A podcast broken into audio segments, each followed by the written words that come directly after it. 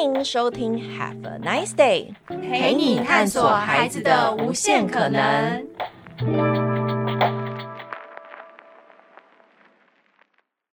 这集是莎莎妈妈的小学生烦恼系列。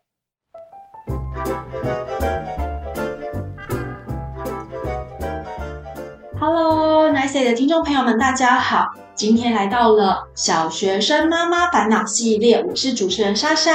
那今天呢，我们来邀请的是人本基金会的培瑜主任，欢迎培瑜。Hello，大家好，我是人本教育基金会的培瑜，诶，也是小学生妈妈，小学生妈妈 跟莎莎一样，真的好。那我们在开始之前，我们想要先请培瑜介绍一下人本基金会，还有在帮自己做一个小小自我介绍，因为他的学经历非常其实很厉害。OK，好，不晓得大家认识人本是透过是新闻啊，或是什么？那我本身认识人本的管道，是因为在当了妈妈之后，真的会需要一些呃教养上面的资源跟支援哦。那就跟现在大家会在网上搜寻文章一样，我就搜寻到了人本教育基金会的一些呃载记的教养文章啊，还有他们的父母班的课程，以及最棒的是，我发现他们自己有一套数学人想象的这个教材。那因为我本身。是算是会读书长大的小孩，对，嗯，其实培育的的的学历背景是一个，他应该是要待在实验室里头的人，穿着白袍在实验室里头做实验的人。对对对，因为是生化相关的，可能会去呃念到做做做做实验啊，做各种研究啊等等的。但是因为人生的转折，就是有了小孩之后，开始思考不一样的面向，比如说。学习这件事情，那就在我看到了人本教育基金会它的数学想象这个教材之后，诶，而且它还有培训的课程，那我发现啊，原来数学可以跟我们从小想的不一样。嗯，哦，对，好，那所以我们今天会请培瑜来，因为培瑜刚刚有说，培瑜主任刚刚有说，他跟我一样都是小学生妈妈，然后呢，我们事前聊天的过程也有发现，我们两人的小孩年纪。跟性别都一模一样，所以呢，因为我自己的小孩是今年一个三年级，一个大班，就是我也想问问看培瑜，你的孩子老大升上三年级之后，你有没有觉得他回家写作业这件事情让你觉得很拖拉？你有没有觉得天哪，到底要写到几点啊？有，真的，我觉得这是所有小学生吗？共同的痛。对，那你有没有就是？站在你们的角度，你回到家，你会怎么样协助你的孩子，协助他赶快完成作业？因为孩子真的会，他我自己的小孩，他会觉得我一定可以完成，可是他可能会拖到十一点才完成，但我们就完全没有办法接受这件事情。那不晓得培瑜有没有什么好方法可以介绍给我们的听众朋友们？没错，没错，我觉得呃，通常看到小孩在那边拖拖拉拉，很难过，这个是一定的。那但是我们同时也都知道，说作业是小孩自己的事情这句话，所以有的时候就在脑袋里面打架，对不对？比如说小孩说他自己一定写得完，好，我们就可以撂一句狠话说：好啊，那你就在那边写哦，我就不管你哦。那你要写完才能够上床睡觉嘛？好，那我不管你，你自己负责。这个是我们通常觉得说作业还给小孩，让小孩自己负责的方式。那可是，在这个同时，时间越来越晚，其实妈妈看了也会越来越担心吧，也会越越来越忍不住想要去管他一下，帮他加速。那通常我觉得，以我自己来说啦，我焦虑的点会比较是，哎，真的时间太晚了，明天早上会起不来哦，会影响到大家出门、起床、上班、上学的节奏跟情绪。哦，所以我自己在家里是抓这一个点，我把作业。跟这个是小孩的事情哦，跟我担心他上床睡觉，我们出门的节奏两件事分开处理。好，那我会跟小孩讲清楚我的原则，我们谈清楚说，为了要可以在什么时间之前上床，所以前面的作业要自己有个好的时间的安排。嗯，好，那因为作业是你的事情哦，那想要怎么安排，那时间你可以自己决定。哦，可能就举实际的例子，有三样作业的时候。哦，吃完饭从七点你一直写写写写到十点十一点，那这个情况我猜你也不喜欢，我猜其实你也好想玩，对不对？好，这时候就可以跟小孩去讨论，到底他在这个功课写这么久，需要耗费这么多时间，甚至跟他原本设定的目标不一样的时候，他对于自己的感觉是什么？哦，他会不会觉得他想做的事情做不到？其实他也有种失望，或者是他其实心里也好想要跟旁边的妹妹去玩，但他做不到，然后有一种被绑在椅子上的感觉，等等的。我觉得是呃，把作业还给小孩的意思，其实是就是要让小孩从他自己的需求出发，他必须要主动的去设想一个方法，当他想要。真的想要去在某一个时间之内把功课做完，以便他可以做其他更想要做的事情，嗯的时候，对，我们就很有机会可以来从他来协助他达成。所以通常这样的讨论会在平日吗？还是六日的时候？比方可能礼拜五晚上比较休闲，就是比较放松，你会跟女孩子讨论这个，我们来拟定下个礼拜的计划吗？还是会是什么时间点讨论这个问题？没错，没错，Sasa 完全说到重点。因为如果就是在那一天功课特别多，我们在旁边特别紧张的时候，我们当然不会拿这个时候来跟小孩讨论说，所以啊，我们现在是不是应该好好的商量该怎么办？这个时候我可能就是会。以大目标，我们几点要上床？那在那个之前，请你尽量可以做完这样子。哦，那如果做不完的话，也会跟他商量说，那明天到学校，可能也许老师会问你，或者是有什么样子的后果，那你自己明白吗？好，那你需要帮忙跟老师沟通啊，这些的也都讲在前面，而不是把他丢在那边，让他自己去学校面对。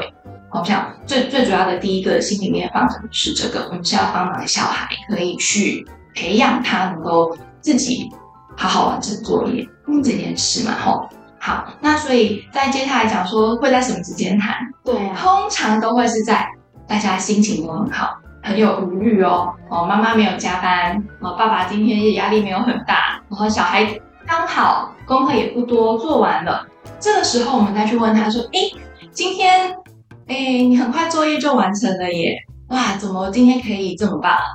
哦，然后他也许会说，因为作业很少啊，哦，或者是今天他觉得这个很简单，那或者是他很喜欢做的作业，哇，那就很值得聊一下，嗯对？那表示他对于这个这份作业，他真的有他的想法啊，或者是他觉得说啊，我就是特别想要玩，所以我就可以很快把它写完。嗯嗯，哦，那你们有没有遇过的孩子，不一定是你家庭里自自己的孩子，比方说你在那个你刚刚讲的一些营队啊什么的。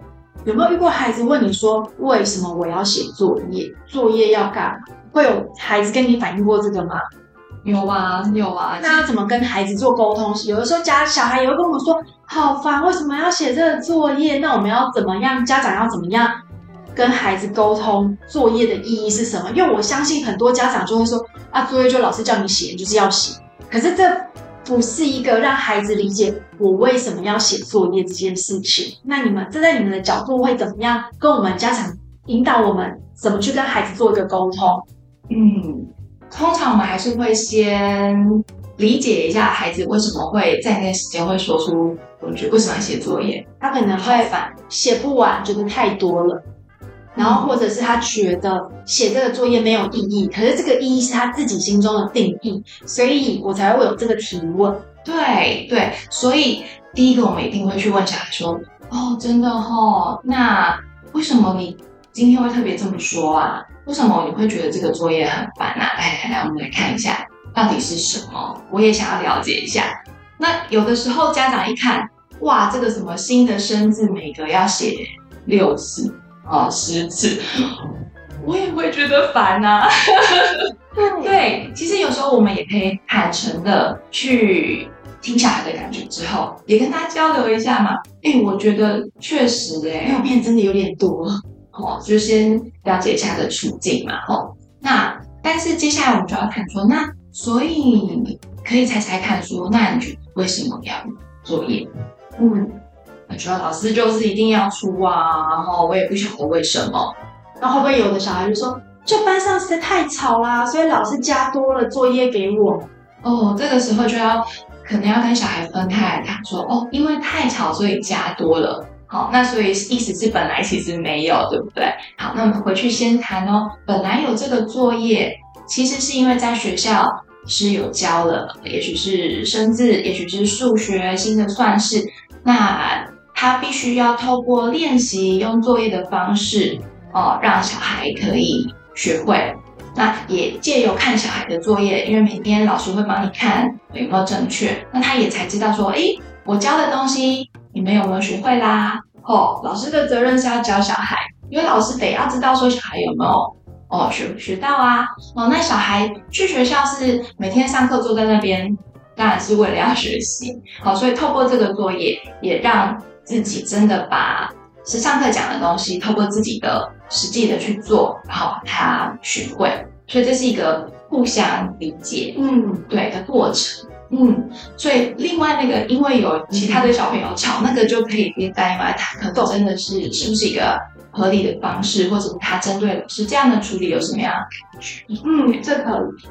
所以我们要协助孩子赶快加速完成啊，就像你刚刚讲，要引导他了解时间规划，让他在回到家到睡上床睡觉的短暂时间内，让他了解怎么样去做时间的规划。那你有没有什么比较明确的方法？因为我自己在家里，我们都会跟小孩说，那你时间要掌控好啊，因为三年级了也会看手表，也会看时钟。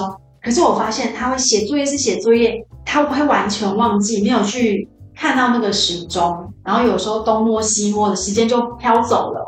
不用说小孩，大人有时候划个手机也都时间就没了。有没有什么好的建议可以带给我们听众？这样？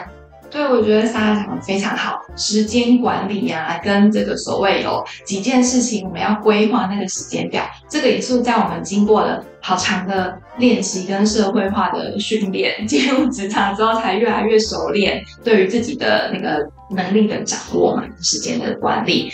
所以对小孩来说，当然我们可以陪他一起来规划时间表哦，比如说像。呃，我我协助我自己的小孩也是，因为他也是属于呃蛮希望自己呃靠自己的力量来完成，他也当然也不喜欢大人，没有我我猜没有小孩喜欢大人在旁边一直唠叨，一直一直提醒的哦。嗯，好，所以他也曾经试过说，好，那妈咪决定今天我要自己有一个那个先做一个时间表，好，然后他先做一个时间表，大概就花了快一个小时这样。好，一小时。好，那没关系。那他做完时间表之后，然后他开始写作业。啊，这个时候已经很接近，比如说九点了。哦，那我就会告诉他说：“OK，那你刚刚你有说，啊，你想要先做一个时间表，然后你再把作业填进去。好，那这件事情很好。那今天我们先完成了时间表这个事，但是接下来你可能只剩下半小时的时间哦。好，那我们来回来看。”好，我们真的来看，那这个造句啊要多久？好，这个抄生字三遍会需要多久？我在旁边帮你计时。好，你写，我在旁边计时啊。最后我们再来核对一下这个时间。哦，就是先有个规划，先有个计划，然后最后他实际做的时候，你帮他做个回头检测，说帮他记录他是不是如他一开始做的规划这样，然后明天再来重新规划一个时间表。我想还是以孩子为主。这个状况是说，呃，其实孩子他是愿意的，他其实是自己也觉得需要一个时间表，好的状况，所以我们这样去协助他。那他有这个想法很好，可是他真的没有办法把他的呃时间表跟他实际需要花费的那个时间连接在一起。那所以我们就在旁边帮他做一个检视的工作，而不是一直在旁边帮他 check。好。五分钟喽，你现在这个画完了没？哦，很久，这一题怎么写？五分钟、六分钟这一题，对，写太久。对，因为这个就是写太久是我们觉得，可是到底需要多久？我们可以从里面观察。那我看到你这一题，哎，其实很快耶，呃，顺顺的写，大概不用两分钟你就完成了。那我发现你在很认真的写，就是很专心的状况之下，其实这个数学考卷你只需要十分钟。哦，这些是我们的观察，就回馈给他，可以让他有个机会做调整。嗯、呃，这个是我觉得比较能所谓把作业还给孩子，然后培养孩子对于作业的一个责任感的一个方式。嗯，其实延伸他也可以透过写作业，就像你刚刚讲，让他产生责任感，然后同步也从小就开始从小小的事情写作业。应该说，对我们来讲，写作业是小事情，可是实际上对孩子来说，写作业是他。一个很重要的事情，可是他透过这样的学习，也可以理解到怎么样时间规划，就是往后也可以带到他之后的学习呀、啊、等等的。我也觉得还蛮好的。对对对，最重要的就是让小孩觉得，诶，他是可以自己来决定怎么做。那大人就是妈妈需要的时候，永远都在旁边帮他，按照他想要的方式，我们提供他需要的协助。嗯，好哦。那写了很多次的作业之后，就会进行到下一关，就是考试，对吧？对。那考试的话呢，有没有遇过有一天小孩带了一个考卷回来，你就发现这个成绩怎么会是这样的？那你的心情是什么呢？就是可以分享一下。有有有，我我记得，呃，小孩在一年级刚开始是注音符号嘛，然后小小的国字，这个时候我们都很有耐心，就是陪着他，然后慢慢学这样子。那我记得冲击很大的一次是他升二年级，因为突然国字量一下从一课十个变成十八个，而且笔画都很多哦。好，在这个时候，那隔天就要小考了。当然就会问小孩说：“那你觉得需要再帮忙你看一下吗？”你说不用啊，我作业都会写啊，我都有练习可以了。好，那带回来的考卷是一个全部都是红圈圈，这就是所谓满江红。然后不只是圈两个字、三个字，还有那种一整句的，一看到人吓到啊，才五五六十分。你觉得怎么会这样子啊？我小孩子出了什么问题？小二的时候，对，才小二哦。然后五六十分就国语哦，考国文而已哦，不就是那个字会写就应该要九十一百嘛？这样哇，应该要对不对？爸妈觉得呢，应该要哇！你看到这个五六十分，当然就是啊，先深吸一口气，有没有？对对对，也不想要有太明显的情绪起，或者是当然我们也也会先去了解，想要第一个了解的就是原因，那你发生什么事？这个小孩怎么了？嗯，对，真的仔细去看那个考卷的时候，你会发现它有的是这里缺一画，有的是写太歪，有的是空格，有的是一整个都框起来的。哇，一一的去了解说，啊，这个到底是怎么了啊？哦，但是绝对不是用一种咄咄逼人的语气，妈妈是真心很好奇，嗯，哦，为什么会这样啊？尤其是那种一大片的，嗯，那小孩可能就会说，呃，因为我前面那个字我还在想。所以老师讲什么，后面我就来自己写。哦，它是听考听写的概念。对对，这种这种状况，OK，那我们就会知道说，好，有一些是属于我们要优先处理的。嗯，好，可能是卡在某几个他真的不会的字的时候，他反而他就没有办法进行到下面。好，所以就回过头来哦，就可以跟他讨论说，诶，那所以你觉得考这个默写要考写生字？是为什么啊？嗯，好像回过头来确认哦，因为老师上课有教啊，所以就要考试。对呀、啊，因为上课教这个国语这一课，当然有一些呃生字是我们要学会的嘛。好，所以显然从这些都是空的、洞洞的字，那你真的都不会吗？你说没有啊，其实有的是不及。好，那说来不及的我们不管哦。好，就真的现在你觉得你。真的不会写的，会想不起来的，好，是哪些？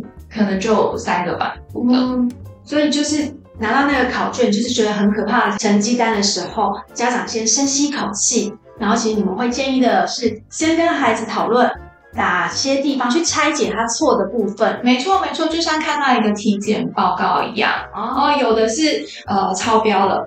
有的有的是红灯，有的是黄灯，我们分开来处理嘛。那有一些什么粗心啊，或者是那个就先略过，我们就抓觉得比较重要的。嗯，哦，对，就八十二十法则，那个粗心的就先略过。因为我自己对我小孩也是，我会觉得粗心就算了啦，谁谁长这么大考试没有粗心过？是是是，我就放掉那个，我反而会去看的就是他不会的，就有点像刚刚体育主任讲。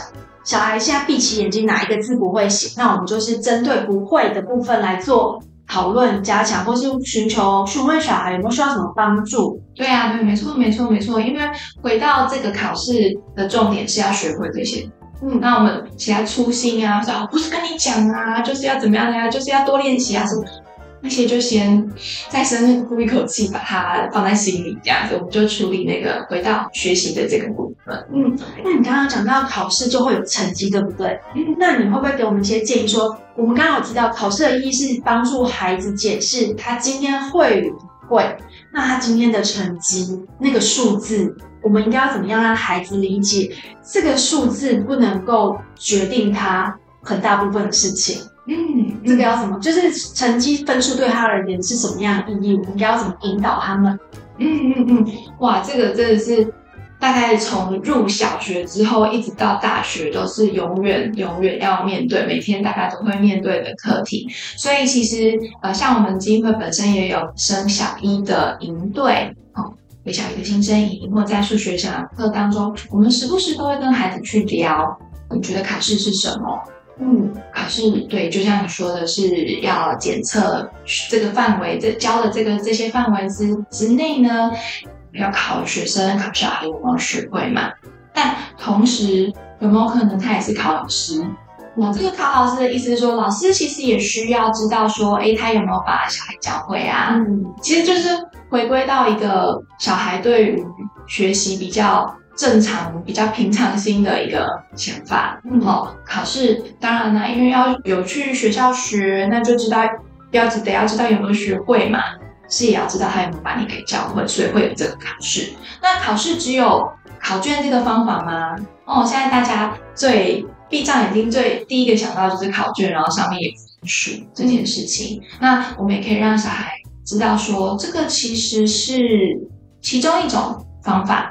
但是因为在学校，那老师要面对这么多的小孩，然后他必须要有一个比较快速、比较有效率，而且甚至大家会觉得是最公平、客观哦，因为有一个分数嘛，好的一种方法。但是有没有可其他的方法可以来检测学习的成果哦？你有没有学会？嗯。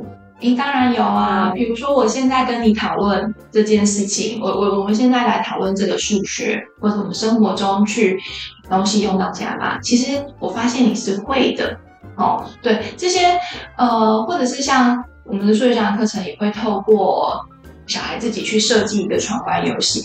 他自己来讲解规则，来邀请人家来玩，哦，这个时候他就更进一步，除了学会之后，他还会应用，他变成可以是一个老师的角色去教别人，嗯，或甚至像宝宝们长大在职场，我们常常要报告的事情，其实口试报告也是一种代表我们学会的一种能力的展现等等的，让小孩知道，除了在考卷之外，知道有别的。方式是可以去检测他的学习状况，而回到刚刚是咱问的，在这一张考卷上面，我们要怎么去面对嘛？好，那毕竟还是会一直看到这个，也许会起起伏伏，让心情也起起伏伏的这个考卷的分数。好，那这时候还是会让他知道说，这个是这一次哦，好，这一次反映的是老师这一张考卷里面，好，你的呈现出来的结果而已。嗯，我觉得就是。所以这题也是啊，就像考卷，我那天有跟培瑜分享，我的小孩有一个大题，整个就他没看清楚题目，就是这件考卷都会写哪些是正确的。比方他讲题目是哪些正确，其实他的要求的答案就是复选，要选很多个。可是我的孩子可能紧张，他说他回来告诉我分享，他说他在写那一面的时候，因为是最后，老师突然说。只剩十分钟了，他就一紧张，他就看错，他就只选了一个，他以为是最正确的，他就只选一个，而实际上他有其他的没打勾，那个就被扣了十几二十分，所以他就会很紧张，说怎么办？我的考试成绩不好。那就像我刚刚也想问培瑜的，就是孩子面对自己的成绩不好，如果他回来家里跟我说，妈，你不可以骂我，我这今天这个哪个数学考不好。那家长应该要怎么跟孩子引导？就是他有这个情绪，哎，他会担心他考不好会被骂，哎，对对，哇，我觉得我觉得莎莎的孩子其实是很有对于考试，对于呃学习，其实真的是蛮上心，就蛮放在心上的。对，可见他自己很在意这件事情。对，那他很也很诚实的面对自己在意成绩的这个感觉。哦，那我觉得其实都很好。那在看到那个被扣了十几二十分，我想回来以后，是他的反应也绝对不是责骂嘛，嗯、对，一定也是，哎，我很想理解，怎么会发生这个事情？先告诉我为什么？他直接先告诉我，因为老师那个时候突然讲了只剩十分钟，我很紧张，然后他就没看清楚。嗯嗯，那那我觉得很棒哎，第一个就是要肯定孩子，嗯，对，其实你知道你错在哪里。嗯、哦，而且你知道原因是因为紧张，所以你才落掉这些，那表示说他不是，并不是真的不会。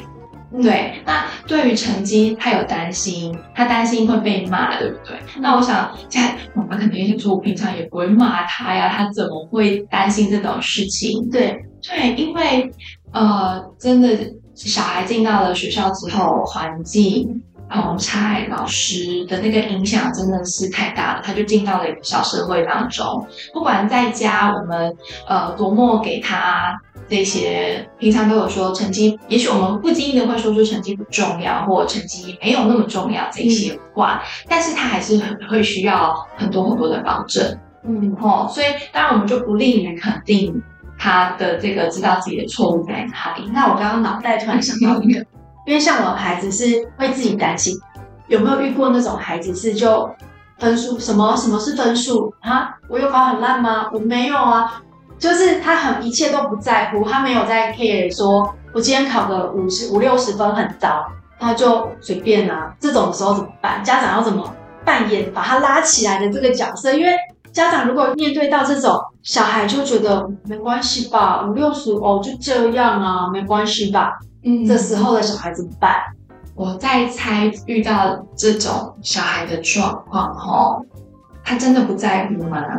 哦，还是他真的太常遇到家长的要求或老师的要求，哦，让他不得不做出一副我我不在乎啊，你也拿我没办法，好的那种伪装或者是一种防卫的机转，那也没关系啊，我们就可以还是可以很诚恳的从他的感觉出发，嗯，好，所以 OK，你觉得不在乎？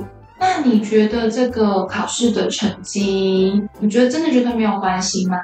那那其实到底你觉得这个考卷你会不会？哦，那也可以很坦诚的跟他说，其实我们在乎的还是他的学习的状态啦。哦，那这个成绩重不重要？因为小孩其实已经是到了不太愿意讲他真实的感觉的时候，我们很难再从他口中问出什么哦心情或理解。也许我可以从大人这一头，也许可以有什么样子的变的模式。比如说平常我们都会都会讲他说哦，不要回应哦，成绩是你的事，我都不管你的哦，你还真的就给我考这样的时候，比较容易会产生。对，那如果真的家长遇到这样的小孩，那最后他说送你去安亲班。这样呢，就是说，反正我不会教，我给别人教，嗯，因为他也不想打坏自己的亲子关系。这个话语会让我自己觉得，好像会让孩子觉得安去安亲班是个惩罚。对对，那这种时候家长要怎么样引导孩子？其实家长他的目标也是希望说，啊，反正现在这个课本我也看不懂怎么教，因为教改很多嘛，光数学就很多不同，已经跟我们当年跟家长当年的年代不同。他觉得我又教不来，我教的可能是错的，那我又想要你提，希望我自己的孩子是可以提升的，就是学习上面是可以提升的。那我家长要用什么样的正向态度去引导他，然后可能带领他？真的假设自己教不来，因为术业有专攻嘛，家长真的教不来也没关系，真的可以找外面的协助，不管是安亲班或家教。但是我觉得重点还是我们要怎么跟孩子一样达成说，是采取。积极正向的孩子也愿意接受，不要感，不要让孩子觉得今天有家教来，或是去安亲班，对我来说，对孩子来说是个惩罚。是是，我觉得还是先深吸一口气，然后往后退。因为我们看到的通常会引发情绪，是看到成绩不好，或者是孩子的学习态度。哦，那这时候其实还是把事情分开。如果急着想要看到成绩的提升，然后把它等同于学学习的态度，那可能就有点操之过急。哦，那如果我们其实真的在意的是小孩他的学习的胃口、学习的态度，那大人可能真的先想清楚，我们跟孩子一起，好，我们很认真的谈。那成绩，妈妈现在真的没有很在意成绩这件事情，但是我我猜，哦，可能前面。呃，这这这些成绩不太理想的时候，是不是我们妈妈的一些反应让你觉得压力很大？哦，是不是会这个样子？好，那我们现在一起重新来想想看，好，为什么会有考试、有成绩这件事情？再去理解一下，说，诶，他在学校里面到底有没有什么是开心的？有没有什么是他觉得很有趣的科目？他有兴趣的科目？对，我们重新去激起他的对于学习的一个胃口，哇，在急着去处理他的成绩之前，呃，我觉得，呃，大人也要多给自己一点空间，呃，跟给小孩一点时间，对，我们一起来，呃，透过。这么长这么长，在学校的学习，每天的作业，然后这些考试，一起去思考说这个学习的意义。嗯，家长也真的是，你看刚刚培宇也是讲，我们面对孩子作业啊，写的快慢啊，还有考试啊，成绩啊，就是每一步，其实家长都要深吸一口气，先放掉原本自己的。执念，我觉得，嗯，嗯对，因为小时候我们每个人都是很看重成绩的，小时候的什么校排名啊、班级排名都会被亮出来的。但听说现在其实是不会公布的，但是只有自己知道现在自己的成绩是如何。然后我前两天也听到我一个朋友跟我分享，他儿子刚上国中，他说他儿子是一个很害怕别的人看他的眼光的人，就是很不喜欢别人评论他。但是呢，他可能他的儿子在考试成绩上可能没有那么优秀，所以连假那五天那几天就一直在念书，因为国中好像是放假回来就考试了，考第一次段考，然后他妈妈就很焦虑。其实他后来发现，妈妈的焦虑是焦虑说，如果孩子的班排名、校排名被别人知道了，他很害怕儿子会被别人看他儿子的眼光嗯影响，然后再焦虑这件事情。其实这个妈妈她焦虑的本身不在于。儿子的成绩，然后他会最后他怎么释放这件事情？是他儿子告诉他说：“妈妈没事啊，因为校排名跟班排名只有我自己知道，别人都不会知道。”嗯，就是，然后那个妈妈听到之后就释放了他的焦虑。嗯哼，所以其实你看哦，回归我刚刚讲的这个例子，回归到还是家长自己怎么看待小孩子的这一切在校的成绩。我觉得还有一题就是，我们刚刚其实探讨是如何让帮助孩子了解。怎么样把作业快速完成？作业的意义是什么？还有考试啊，成绩带来它的意义等等的。但是真正还有一个可以让家长去思考的是，刚刚讲这些东西为什么会让你这么的紧张？就如同我刚刚分享那个例子，我的朋友他只是在焦虑的是别人看他儿子的眼光。我相信很多家长在看到小孩的成绩的时候，想说：天哪，你现在才几年级，你分数就给我考个六十分，那你以后国中怎么办？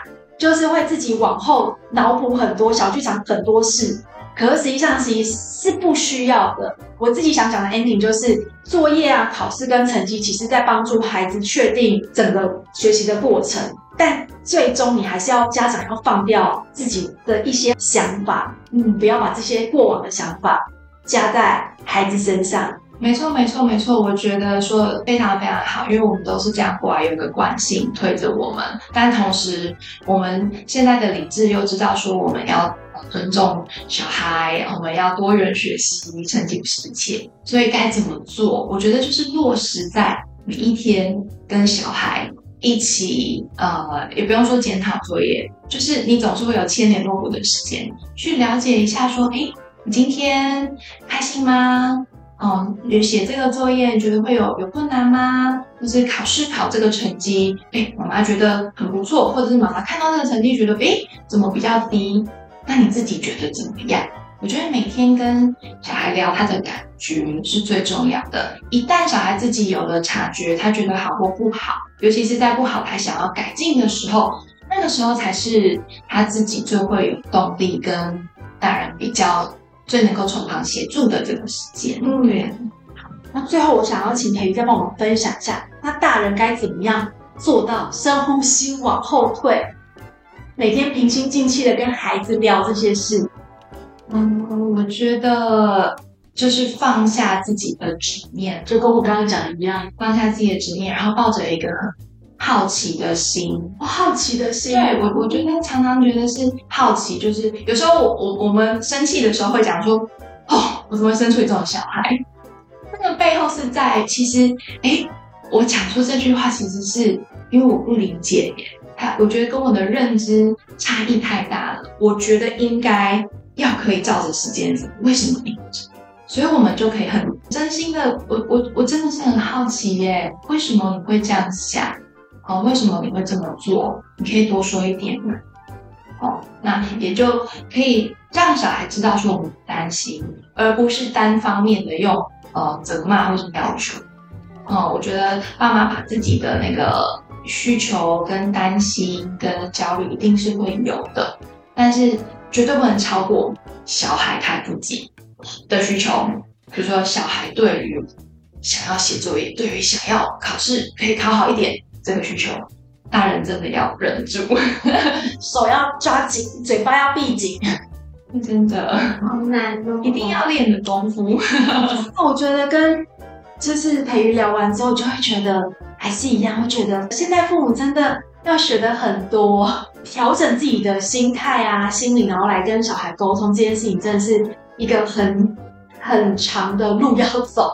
对啊，其实我我也替我们自己捶捶肩膀，然后也跟那个莎莎互相打气，因为我觉得我们这代真的，觉得我们是在转变跟挣脱过去的那个传统的枷锁，我们我们是要蜕蜕变成为新一代的人类的父母，对，哦，但这这个是很不容易的，当然是，嗯，对，那这是透过跟小孩回到啦，跟小孩最纯粹的交流，知道。互相理解对方的感受开始，真的，嗯，好哦。希望听众朋友们今天听完我们这一集，也可以就是学着放下自己的对对于很多过往的成绩这些执念，我们一起陪着孩子理解写作业跟考试的意义在哪里。然后成绩只是一个一个象征，只是告诉他说，哦，他现在是落在哪个区块，但不代表他以后就没办法往上爬。我们应该要想的方法是陪着他继续往，让他的往成绩往上走。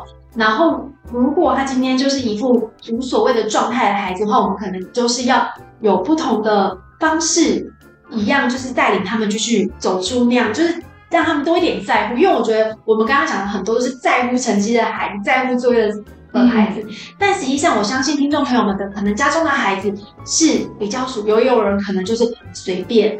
但不管怎么样，每一个孩子我们都需要去接住他们，我们都一定可以找出。